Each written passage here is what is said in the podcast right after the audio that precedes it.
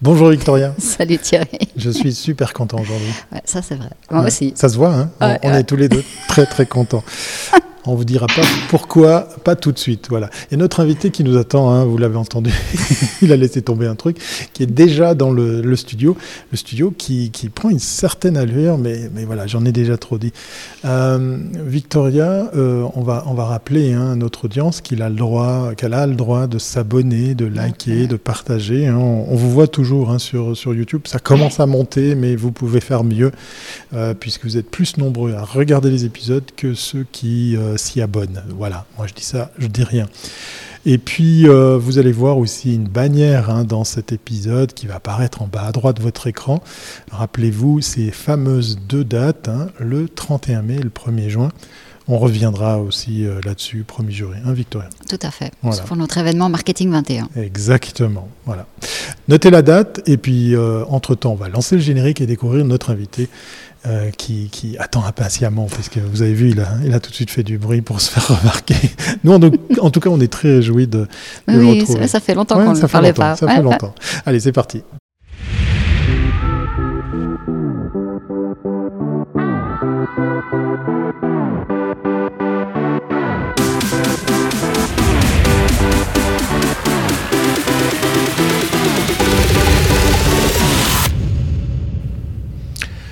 Un, un invité qu'on aurait pu euh, qualifier de punk hein, aussi dans, dans sa façon de travailler, mais Un mercenaire. Ouais, mercenaire, Mercenaire du pas digital. C'est- déjà pas mal comme, euh, comme, comme terme. Bon, alors, de qui s'agit-il, Victoria? Alors, elle a été parmi les premiers à comprendre l'importance du digital dans une stratégie de communication, autant au sein d'une entreprise que pour son agence Adrénaline Digital. Pierre-Yves Reva, c'est de lui qu'il s'agit, a toujours été à la recherche de la nouvelle idée qui permettra de maximiser le ROI. Après s'être intéressé au secteur du luxe, le voici en train de traquer les ultra riches, il va nous dire qui c'est. Et puis on verra ce qu'il y a, what's next après tous ces, tous ces développements. Salut Pierre-Yves, Bienvenue à bord. Bonjour, bonjour, bonjour. ça nous fait très très plaisir de casque, te voir. euh, camouflé pour euh, le côté mercenaire. C'est pas mal. C'est tout à fait ça. Eh ben, on va lancer la première capsule. C'est parti. Alors nous, on connaît un petit peu le parcours de, notre invité, mais on va quand même profiter de ce, cet épisode de Commune Mag, le 178e du nom, pour faire connaissance avec lui, Victoria. Alors vas-y, euh, Pierre-Yves, explique-nous, tu as fait énormément de choses. Moi, la première fois que je t'ai rencontré, tu travailles dans une banque, mais ça, ça fait déjà quelques années. Ouais. Vas-y. voilà, en fait, euh, à l'époque, j'étais chez Lombardier où j'ai monté le département de communication. C'était dans les années 96. Euh, 1996, le, le millénaire précédent. Euh, avant ça, avant ça, avant ça, j'avais voulu en fait, j'avais fait mon stage de journaliste chez Dipress. Hein, j'ai euh, Ah. été deux ans euh, journaliste euh, pour comprendre l'ennemi. Euh, C'était un peu ça l'idée pour un petit peu comment influencer les gens. C'était un des, choses qu'on a fait pas mal après. Euh, on a commencé à faire du digital en 96 en faisant un premier gros intranet qui est une- un gros gros intranet bancaire à l'époque qui permettait en fait de, de- c'était une espèce d'immense bibliothèque où tout se mettait. Ça a changé un peu la vie de la banque parce que les gens après venaient directement chercher des choses là alors qu'avant ils savaient pas où les trouver. Euh, c'était à l'époque aussi où, où, change- où arrivaient les souris, où, donc on est vraiment euh, au Moyen Âge de, de, de- pour certaines personnes ça veut rien dire mais j'entends ça- c'était des pas mal de révolutions. Euh, après je suis parti avec Arnaud Grobet, on a fondé euh, Label. Je suis participé à la création de Détail, deux agences qui sont qui Ah oui. encore Ouais, on a reçu Oui, euh, oui, Guillaume oui, il y a, peu, tout à il y a peu fait. de temps. Tout à fait. Mhm. Ben, Guillaume, je travaille maintenant encore avec Guillaume parce que je suis consultant depuis très très peu pour le groupe Actua, Ah voilà, Actua Prod, exact. Euh, idéative, Ouais, ouais. euh, avec, euh, avec euh, Narrative, il travaille sur narrative maintenant. Voilà, il travaille sur narrative. Euh, et puis, et oui, alors bon, on reparlera sur la fin, ça va me donner une idée, mais je reviendrai Ah d'accord, ok, vas-y. Euh, Perds pas le fil. ensuite, ensuite, non, non, ensuite, je suis parti dans la, chez la Synthesis Bank, en fait, qui Ouais. fait du trading en ligne, tout au début du trading en ligne. Donc là aussi, c'était le tout début du digital où on faisait, on- où les gens pensaient qu'on n'allait jamais pouvoir réussir parce que jamais personne n'ouvrira un compte en ligne. Hein, ouais, je me rappelle. travailler à l'argent euh, directement en ligne.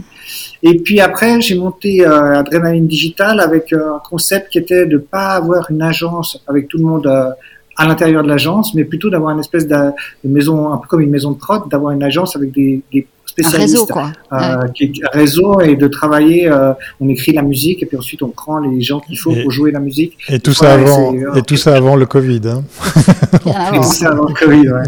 euh, oui, mais en fait, le, le, la problématique était que ça avance tellement vite, tout change tellement vite dans, dans le digital, en fait, c'est pour le savoir, mhm. que soit vous avez tout le monde qui est obsolète, soit vous avez tout le monde qui est en formation. Donc, bah il vaut mieux euh, prendre des gens et puis les faire travailler, euh, et puis du coup avoir des super spécialistes. Euh, et puis ça, de, mon côté, ça m'oblige à rester à l'écoute un petit peu de, de, tout ce qui se passe pour comprendre déjà qu'est-ce qu'ils racontent les spécialistes, parce que c'est ouais. c'est pas si simple. Ouais, ouais. Puis tout voilà, l'interface avec le client. Ouais. Exactement. Ouais. Alors, on passe tout de suite à la deuxième capsule parce que ça, ça nous permet justement d'expliquer aussi la démarche mmh. d'adrénaline digitale.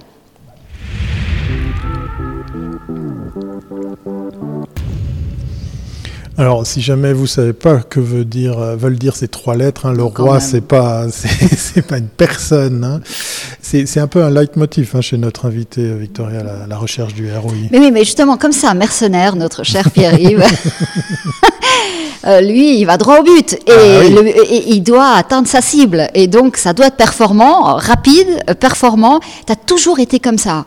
Donc, euh, tu as toujours, as tout de suite compris que finalement ces outils, parce qu'au début on ne savait pas, y a, euh, disons c'était du nice to have, mais puis il fallait déjà convaincre euh, les clients, souvent euh, les directions d'utiliser de, de, certaines, disons, de mettre une partie du budget sur du digital.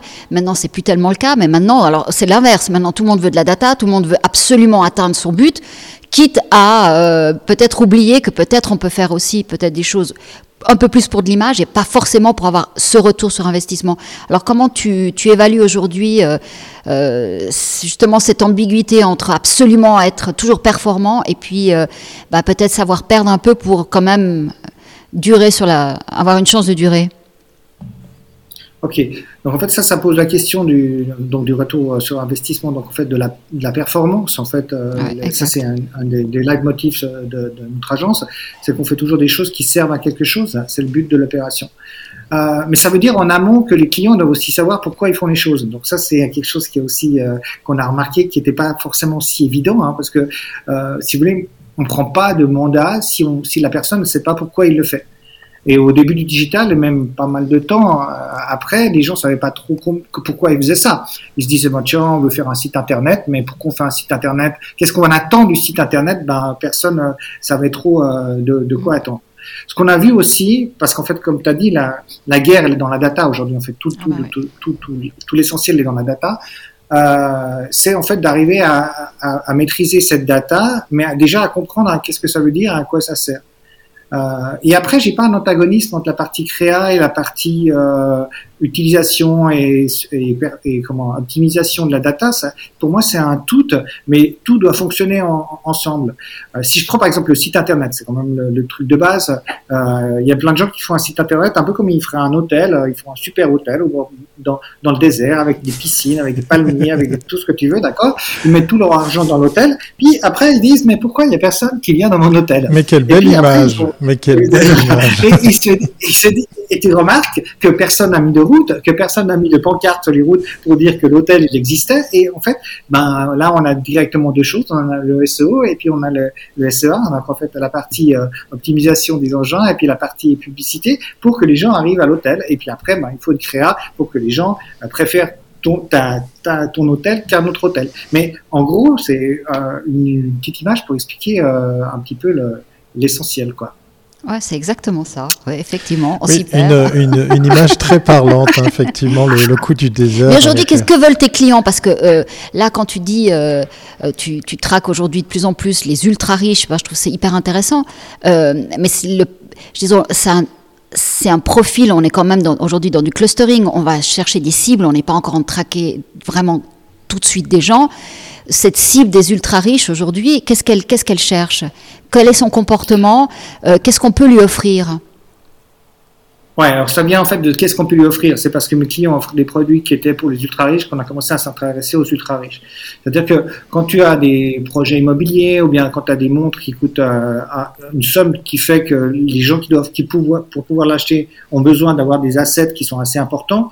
Quand on dit ultra-riches, c'est des gens qui ont 30 millions d'assets. Donc en fait, qui ont 30 millions qu'ils pourraient utiliser maintenant pour faire autre chose que simplement euh, manger, boire et faire euh, tout ce qu'ils font euh, toute la journée. Donc de, libre, de libre, qui serait capable d'acheter un appartement à 10 millions, de, un appartement secondaire, ou qui serait capable d'acheter une montre à 200 000, 300 000 ou, ou plus. Donc ce segment, ben, il intéresse énormément les marques de, de luxe, hein, de, de, alors, de haute horlogerie, mais aussi de voitures, d'immobilier de luxe. Et en fait, euh, moi, on m'a demandé justement comment on faisait pour, toucher les ultra riches. Et là, j'ai euh, commencé à, à, réfléchir, disons, euh, c'est pas si évident à, à trouver. J'avais des bons contacts avec LinkedIn parce que on avait fait un on avait fait une opération qui était devenue une case, un case study chez eux pour une banque.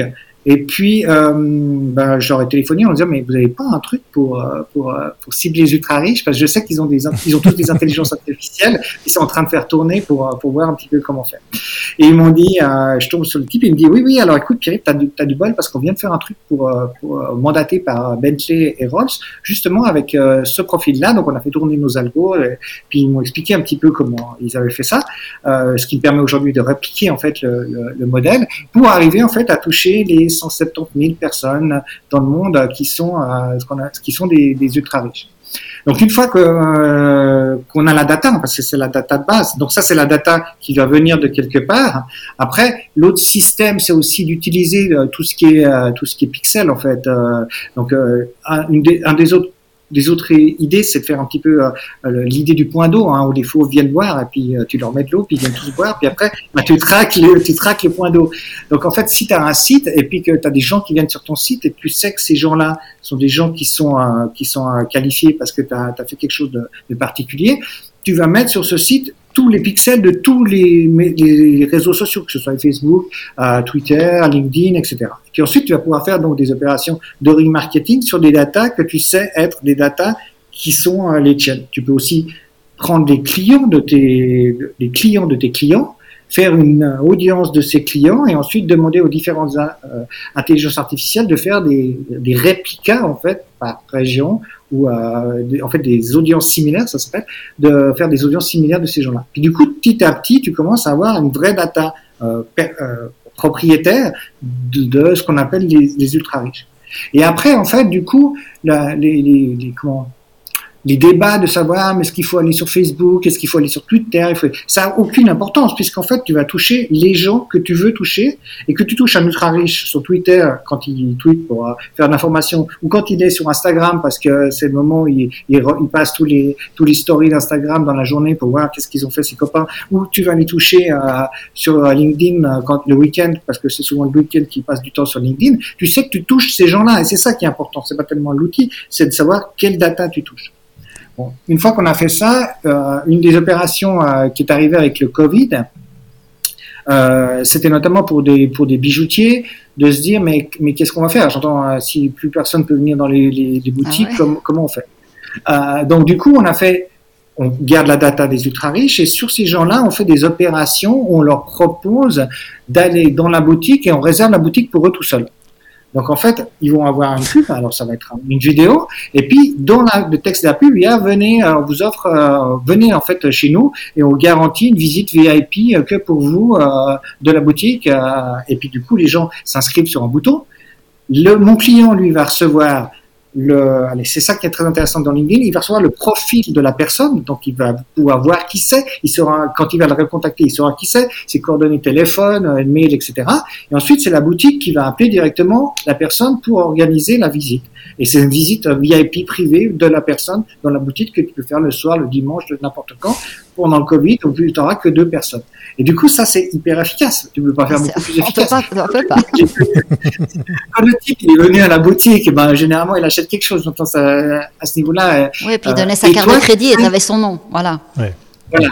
Ouais, mais surtout, tu as qui c'est. Et en fait, comme maintenant tout le monde a mis pratiquement tout son profil dans LinkedIn en détail jusqu'aux aux mesures des chemises, ben, tu sais exactement qui tu vas, qui, la boutique va savoir qui, avec qui elle parle, et puis quels sont ses centres d'intérêt, comment engager la, Après, évidemment, une fois qu'on arrive euh, à la boutique, c'est plus mon problème, c'est le problème de la boutique. Mais en gros, euh, c'était déjà de faire venir jusque-là. Quoi.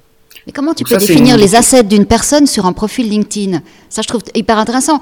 Parce que je vois bien les positions de, de, de cadre et cadre supérieur, mais ça ne te donne pas le capital que cette personne a. Je vois pas. Alors, moi, ça. Là, il me manque une petite brique. Oui, je sais, mais c'est la brique que justement il va dresser. Ah, c'est le truc secret. ouais, mais c'est en fait c'est basé sur des croisements de données en fait. C'est toujours. on est encore dans du clustering. Donc là, tu on présuppose que ces gens font partie et puis en fonction de leur comportement, tu vas, tu les élimines au fur et à mesure pour garder que ceux qui ont des comportements d'achat qui correspondent à ces, à ces, je dirais, euh, ces marques les plus, les, les plus ultra euh, qui mettent des prix. Et puis là, tu peux définir que si ces gens achètent ce genre de choses, alors, parce que Enfin, je sais pas, je te laisse oui, mais, parler. Mais toi, si, par exemple, euh, donc toi, toi, toi, Victoria, tu peux pas le faire, mais par exemple, prenons Google. Admettons que Google sait, que toi, tu es, parce qu'il a vu sur ton profil LinkedIn, tu es un cadre d'une, euh, tu es patron d'une boîte de 10 000 personnes. Donc déjà, tu es déjà pas, certainement pas pauvre, parce que généralement, il y a peu de types qui sont SMIC et qui sont patrons d'une boîte de 10 000 personnes. Non, c'est ça le salaire, c'est pas, pas la fortune. Attends, ça veut rien dire. Bien sûr. Mais ensuite, lui, il peut parce qu'il connaît les endroits où tu veux. Admettons que par exemple cette personne aille sur le site de Julius Baer ou bien sur le site de Lombardier ou de Pictet et puis qu'il va régulièrement, puis qu'il va régulièrement sur la page, il va sur la page où il peut accéder à son compte.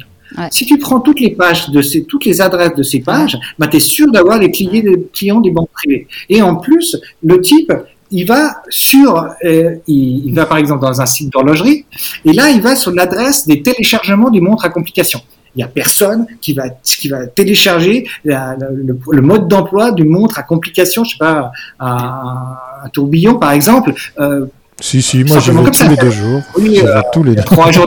Mais il y a 99% des gens. on, traque le comportement, c'est le comportement, c'est par le comportement que tu peux avoir un profil. Disons, c'est le comportement de ta navigation qui te permet aujourd'hui de définir ton profil. Ou disons de te mettre dans un cluster qui serait euh, cluster ultra riche. Ouais. D'accord. Ok. Et puis après, il y a aussi. Euh, bon, non, mais après, si tu veux, on arrive juste à l'avant du, marketing. Euh, Aujourd'hui, il y a des, des, outils comme. Euh, ah, comment il s'appelle ça va me revenir, qui sont des intelligences artificielles. Il y en a une israélienne qui va, en fait, au départ, c'est du machine learning. Donc, il va faire des micro-campagnes sur plein de gens. Donc, il va se dire, ben voilà, je prends les gens qui ont des cheveux, les gens qui n'ont pas de cheveux, les gens qui ont un pull noir, vous avez tous les idées noirs, mais un qui ont un pull rouge, etc. Puis, il va faire des campagnes sur tous ces gens-là.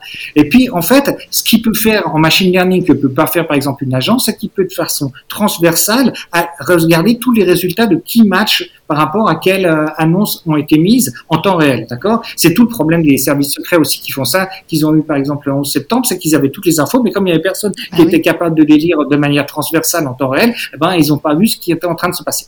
Donc là, la machine learning, il va le voir. Et où ça vient de la de la c'est Albert.li, je crois, la boîte. Et en fait, où ça vient de l'intelligence artificielle, c'est qu'à un moment, le système va écrire les annonces qui sont le mieux à même de matcher lui-même. Donc du coup, on n'est plus dans du machine learning, on a la machine qui fait quelque chose qui n'était pas prévu au départ, donc il va créer lui-même des, des, annonces. À partir de là, tu peux enlever les agences médias. Hein. Incroyable. non, mais c'est absolument. le programmatique, tout ça, c'est plus rien. Hein. On vous avait dit qu'on avait, on avait invité un. Oh, c'est un mercenaire. Non, non, ah, lui, c'est, avec lui, c'est toujours. C'est un, véritable. Ça fait trop longtemps qu'on ne parle pas. non, sinon, l'autre méthode qu'on a en fait pour faire venir des gens dans les boutiques, c'est qu'on fait des campagnes géolocalisées au mètre près. Alors attends, c'est notre troisième. Alors laisse-nous lancer notre. Parce que. J'allais le dire. Allez, on lance la virgule qui va avec. T'avais une question? Avec, avec cette question qu'on a un petit peu éludée justement sur les outils, parce qu'on a envie de faire parler notre invité sur, on le, sur parce le, veut choix des toujours outils. savoir sur quoi il bosse. Oui, moi, j'avais plein de questions pour, pour notre invité, mais on est, on, on est déjà en train va- d'arriver vers la fin de l'émission, donc euh, on sera obligé de, de revenir en deuxième semaine. Euh, justement, ces outils, sans forcément donner des noms, euh, que- quelles, quelles- quelles sont les boîtes à outils que tu as, parce qu'effectivement, ou que tu es amené à utiliser avec ton équipe? Alors, euh, la première chose, c'est sur la géolocalisation. Donc, en fait, Mhm. euh, vous pouvez faire de la géolocalisation, par exemple, dans Facebook. Vous avez des géolocalisations au kilomètre, au kilomètre. Mais dans une ville, un kilomètre, c'est énorme. C'est-à-dire ça, vous avez Ouais. touché toute la ville. Moi, j'ai utilisé ça au début quand, euh, pour toucher les riches sur les, les, les clubhouses de golf, puisqu'en fait, autour du clubhouse de golf, ben, il y avait que, euh, que du golf, d'accord? Donc, on était un kilomètre, ça fonctionnait. Donc là, on a fait des campagnes qui ont fonctionné. On a pris tous les, les clubs, les clubs de golf les plus riches du monde et on faisait des campagnes Facebook au kilomètre dessus. Et puis ensuite, euh, j'ai découvert des gens qui avaient une autre technologie qui permettait en fait d'aller au mètre près, mais par rapport cette fois au portable. Donc en fait là, ce qui va se passer, c'est que il suffit que votre portable soit euh, ait accepté une application qui utilise un GPS du genre euh, Google, euh, Google, euh, comment, euh, Map, Google euh, Maps. les- Google Maps. Google Maps par exemple, d'accord? Du coup, pour qu'on puisse l'utiliser. Tout est GRPD, euh, tout est tout est cachère, je vais dire. Ouais, ça doit être ça, ouais. mais, mais, euh, Sur le papier, c'est nickel. Ouais.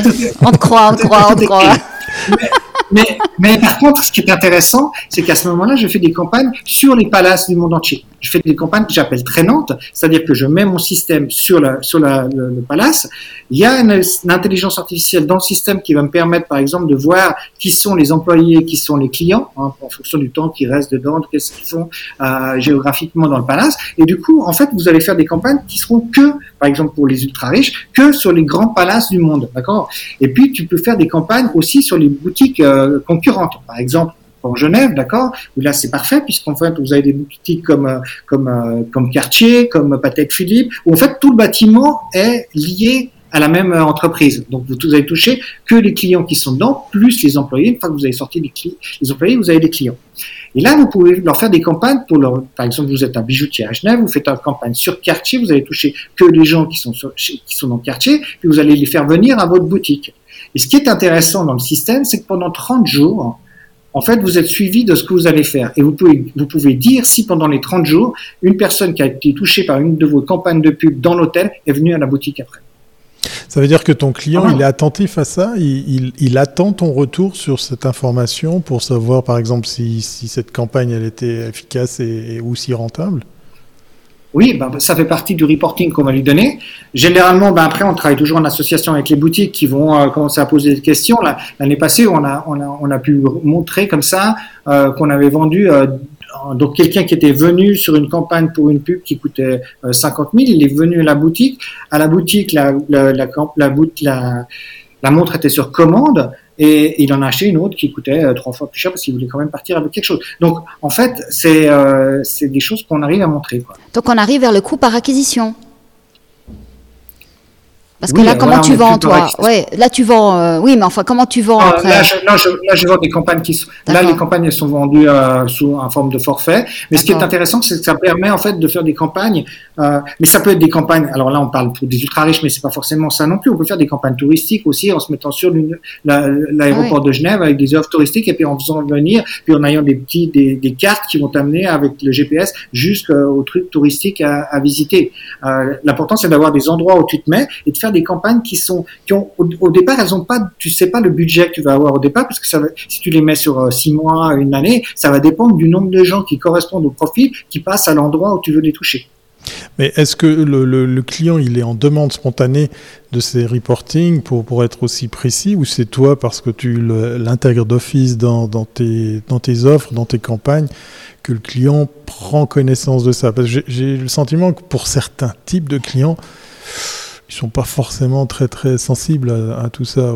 non mais ils le deviennent assez vite mais en Ouais. fait au départ eux c'est surtout c'est surtout la partie géolocalisée qui est intéressant parce que tu vois par exemple je sais pas tu as un garage de voiture si tu veux faire un- une campagne sur tous les autres garages de voitures quand les gens ils sont dedans puis tu sais que c'est des gens qui sont intéressés par les voitures eh ben ça tu es, relativement content de, Ouais. de pouvoir Ouais. le faire par exemple sur une région où tu ferais une action pour un modèle euh, parce que ça permet de faire des, des opérations en, en, en temps réel ça permet aussi de faire des opérations politique, par exemple sur Genève, c'était intéressant. Le Covid était comment le confinement était intéressant parce que je me suis dit c'était pour une opération pour, qui, qui était votée que par les gens qui étaient de la ville de Genève. Or, si on fait une opération géolocalisée sur la ville de Genève pendant la journée, eh ben, euh, on allait toucher tous les gens qui travaillent. Comme tout le monde est déconfiné et puis qu'il n'y avait pas de gens euh, qui travaillaient, si vous avez une, opération sur les gens qui avaient plus de 18 ans et qui étaient le soir, en fait, dans la ville de ah, Genève, on touchait forcément des gens qui mmh. étaient des gens qui mmh. votaient. Et du coup, voilà. Il faut un ah peu de logique. En fait, de notre côté, oui, mais du coup, ça explique que même ça, une intelligence artificielle, elle va pas le penser. Ça, il faut quand même une intelligence humaine pour penser ce genre de truc. C'est pour ça que tu es là, voilà. mal à toi. À propos d'être là, il y a, il y a le, le quatrième jingle qui nous lance la dernière question, la fameuse question.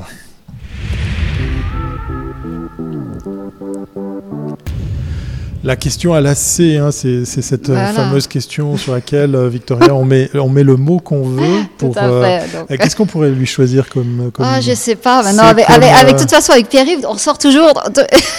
c'est comme combine. Quelle combine, voilà. Quelle combine tu Parce que bon. Mais dans le bon sens du terme. Oui, oui, oui. Parce que là, maintenant, on voit bien. Donc, on peut, on peut traquer les gens de manière. les cibler de plus en plus finement. Maintenant, on, passe, on va passer vers de nouvelles euh, technologies. Euh, on va en parler ensemble, la voix. Donc, euh, qu'est-ce que, mhm. qu'est-ce que, qu'est-ce que, qu'est-ce que ça nous réserve? Alors, dans la voix, deux choses en fait qui, deux choses en fait qu'on a testées. d'abord, c'est le son binaural. Donc on fait des opérations en son binaural euh, et ça c'est assez euh, assez waouh. Donc en fait c'est une technologie des tu années. Tu nous as manqué mon cher, tu nous as manqué. c'est une technologie des années 80. Je, je travaille avec un, un, euh, une maison qui s'appelle Wave Studio en fait qui est, qui est, spécialisée dans le son à Lausanne. Oui, oui, et on les salue, on les salue, nos amis de Wave Studio. Salut à vous. Pour, euh, pour savoir en fait euh, qu'est-ce qu'on qu'est-ce qu'on pourrait faire pour eux. Puis en montrant un petit peu tout ce qu'ils font, je tombe sur cette histoire de binaural. Et en fait, ça permet de faire de la réalité augmentée dans la tête. Je conseille aux gens qui veulent comprendre ce que c'est d'aller voir sur YouTube. Il y a un truc qui s'appelle euh, le barbier, en fait, où on est comme chez le barbier, et en fait, t'entends les ciseaux qui passent par-dessus mmh. la, la, la, tête ou des choses comme ça. Et après, ben, du coup, je me suis dit, mais du coup, on pourrait utiliser ça dans le off et online. Je m'explique, si tu prends par exemple une Ferrari. Une Ferrari, l'intérêt d'une Ferrari, c'est le, le son du moteur. non, mais c'est le, c'est le son du moteur. Il ne faut jamais dire bruit, sinon tu t'études. Ah le son du moteur. Le son du moteur. Quand tu vois une pub sur un, journal avec la Ferrari, bah, tu vois une belle voiture rouge, mais tu n'entends pas le son, d'accord Si tu mets un QR code, bah, tu vas pouvoir vivre la, comment, l'expérience d'être dans une Ferrari, de fermer la porte, tu sens pratiquement le cuir à l'oreille, et puis en fait, tout ce qui se passe dedans. Et du coup, la première fois qu'on l'a fait, on peut, tu peux retrouver, on l'a fait pour euh, François Paul Journe, en fait, c'était pour une montre, euh, une grande complication, donc en fait, non, une grande sonnerie qui sonne en fait tous les tous les tous les quarts d'heure, les heures, les minutes, euh, etc. Mais qui est une montre qui vaut plusieurs centaines de milliers de francs et que tu qu'ils ont jamais parce qu'en fait tu la précommandes et puis après tu la reçois quelques années plus tard. Mais pour la montrer aux gens, tu peux pas sortir une montre à plusieurs centaines de milliers de montres pour que tout le monde commence à toucher tous les boutons, et choses comme ça. Donc tu peux l'avoir en factice dans dans ou bien tu peux la avoir sur des pubs, mais tu l'entends jamais en réalité. Et l'essentiel de l'intérêt de cette montre, bah, c'est le son. Donc on a été dans une, euh, on a trouvé une chambre anacoïque à la, à la, à la, à l'EPFM, donc une chambre anacoïque, c'est une chambre un peu comme euh, quand tu faisais du rock avec des cartons d'œufs, mais un petit peu plus, euh, un peu plus en fait, quand tu fermes la porte, t'entends ton cœur, c'est hyper flippant, tellement il n'y a pas de bruit, d'accord ah Et là, on a mis la montre et puis on l'a enregistré en binaural, et en fait, c'est comme si tu étais dans la montre, t'entends le, t'entends la vie de la montre, t'entends la vie de la sonnerie. Et il y a des applications, alors en tourisme, elles sont, elles sont immenses. On a ah des trucs où, es, euh, par exemple, tu es sur la prairie, tu vas te balader sur la prairie, puis on dit ah ouais, mais là en été, il y a les il y a les vaches avec euh, les bergers, les machins, etc. Tu mets ton casque parce que pourquoi ça n'a pas marché à l'époque? Parce que personne n'avait de casque. Mais euh, maintenant avec les iPhones, tout le monde a un casque. Et puis tu mets ton truc, puis tu, c'est comme si avais tu fermes les yeux, puis tu as le berger qui te croise, le machin, les vaches, etc., etc. Et après les applications sont immenses. Bon, ça c'est une chose. Et la deuxième chose, c'était, euh, c'était, euh, bah, ça se relie un petit peu, c'était aujourd'hui le SEO vocal qui devient quelque chose eh d'important en fait que personne, que très peu de gens en fait ont encore mis en place. Ouais, c'est vrai. Mais aujourd'hui, les gens parlent à leur téléphone, parlent à leur, à leur borne ou à leur Assistant personnel. Alors, assistant personnel de toutes les façons. Et en fait, les recherches sur les moteurs de recherche se font maintenant de, par des questions qui vont poser en fait à, aux mhm. bornes. Mhm. Et il faut aujourd'hui, parce que le SEO est quand même quelque chose de capital, hein, ça permet, ça coûte un petit peu au début, mais ça permet de beaucoup économiser ensuite. Ça permet en fait d'optimiser de, ça. Il y a euh, donc il faut toucher le CMS, c'est deux trois choses techniques à faire dedans. Euh, il y a des plugins, par exemple, de WordPress qui existent. WordPress est un CMS qui permet d'utiliser le, le, SEO vocal. Et puis ensuite, il faut euh, écrire les textes. Que c'est toujours la même chose. Hein. Dans le SEO, il y a la partie écriture des textes pour que Google comprenne qu'est-ce que vous faites, avec des réponses aux questions que les gens vont se vont poser, euh, vont poser au téléphone ou à la porte. Donc on passe du mot clé, du mot clé à la question. Ou au contexte avec la, la, question, ouais, ouais, la question.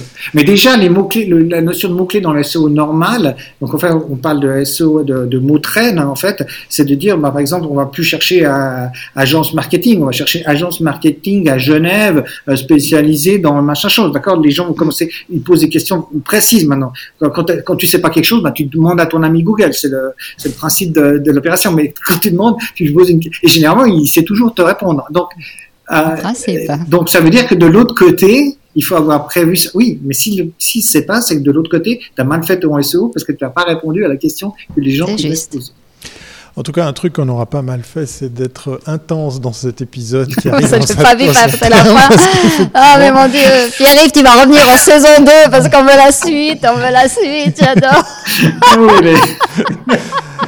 Alors on va se dire, euh, on va se dire à très très bientôt parce qu'effectivement, il sera obligatoire de, de, de, continuer sur ce thème, ne serait-ce que de travailler sur, euh, de, de parler sur effectivement les, les assistants vocaux et le SEO qui vont avec.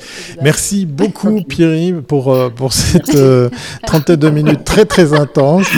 On, on rappelle hein, adrénaline digitale. Voilà, ça explique ceci, hein, cela. si jamais vous aviez des questions sur le nom de son agence. À très très bientôt et merci pour ce partage. À très bientôt. Merci. Voilà, c'était euh, sacrément intense. mais oui, mais oui, ça faisait, ça faisait longtemps, ça faisait longtemps qu'on l'avait plus vu, donc euh, voilà, on sera obligé de, de, de ah, retourner le voir. Mais pas oui. à jour, on est, on est, on n'arrive jamais à se parler. De... on est jusqu'à la page. C'est une petite claque chaque fois. Ouais, voilà. Exact. On vous rappelle, hein, vous avez le droit d'aller liker, de partager, de vous abonner. Hein, ça, c'est euh, la sempiternelle euh, petite phrase de fin et de début de cette émission. Euh, on a très peu d'interactions dans la chatroom aujourd'hui. Tout le monde était, je pense, scotché aux lèvres de notre invité. Excellent. Merci pour ce magnifique moment, nous dit Julien. Voilà, il y a au moins quelqu'un qui s'est lâché sur les commentaires. Sinon, ben, vous allez sur Internet et vous demandez à Google, voilà, pour euh, revoir tout ça. On se dit demain 12h30 pour les prochains Comin Mag Live. Portez-vous bien et à très bientôt. C'est pas bon. bye.